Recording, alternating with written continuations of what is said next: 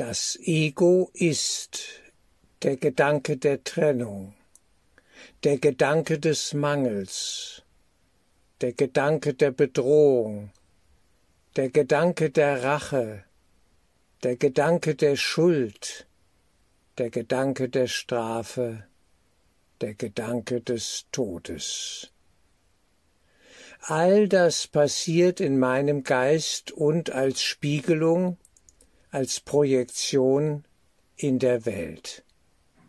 Alle diese Gedanken kann ich mir vergeben und erkenne dann, ich bin mit allen Brüdern verbunden.